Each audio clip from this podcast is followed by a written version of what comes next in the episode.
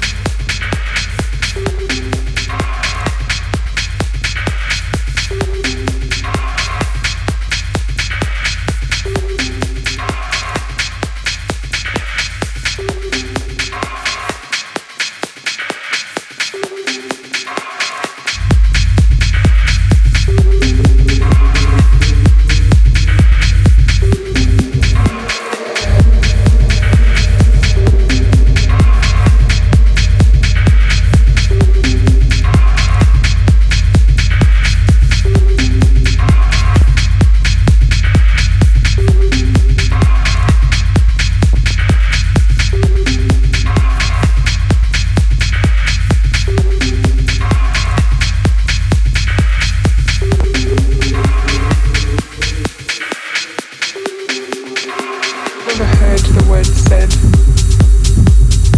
but the meaning is quite beautiful. Never heard the word said, but means that moment or feeling. Never heard the word said, but the meaning is quite beautiful. Never heard the word said.